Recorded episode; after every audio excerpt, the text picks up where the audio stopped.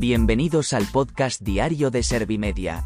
Somos la agencia de noticias líder en información social.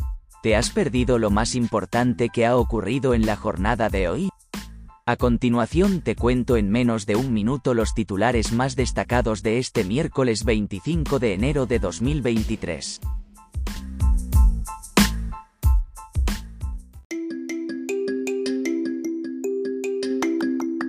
El gobierno y el PP hablarán en los próximos días para pactar una reforma de la Constitución que se ciña al artículo 49. El gobierno baraja el envío de Leopard a Ucrania sin pasar por Consejo de Ministros ni por el Congreso. Feijó dice que le interesa mucho más el retorno de las empresas a Cataluña que el de los políticos fugados.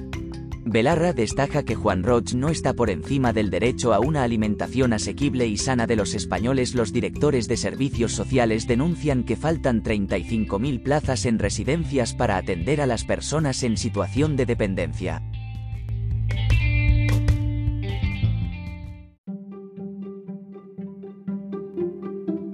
¿Te han sabido a poco los titulares? Pues ahora te resumo en un par de minutos los datos más importantes de estas noticias. El gobierno y el PP hablarán en los próximos días para pactar una reforma de la Constitución que se ciña al artículo 49. Ambos han coincidido en la necesidad de eliminar el término disminuido de la Carta Magna. Gamarra ha reconocido que se trata de un asunto importante y al que le van a dar prioridad.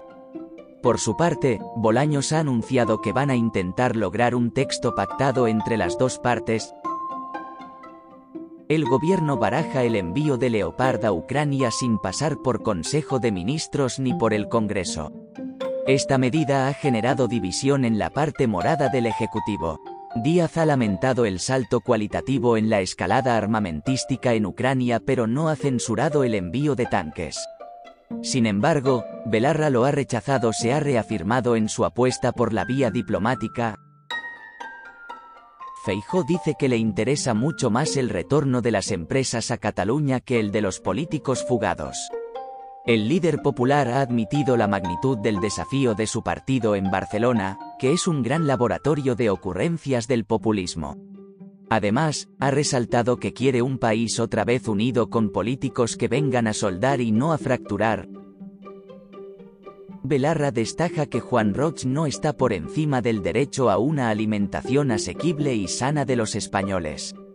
La secretaria general de Podemos ha afirmado que es la intervención pública en la economía la que plantea las medidas más eficaces para proteger los derechos sociales.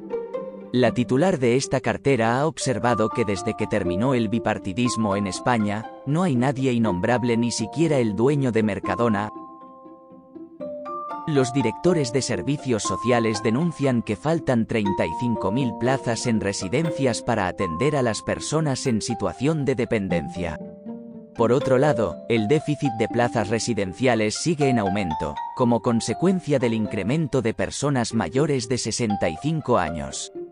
Además, han lamentado que hay en lista de espera de ser atendidas 80.862 personas con grado 2 y 3.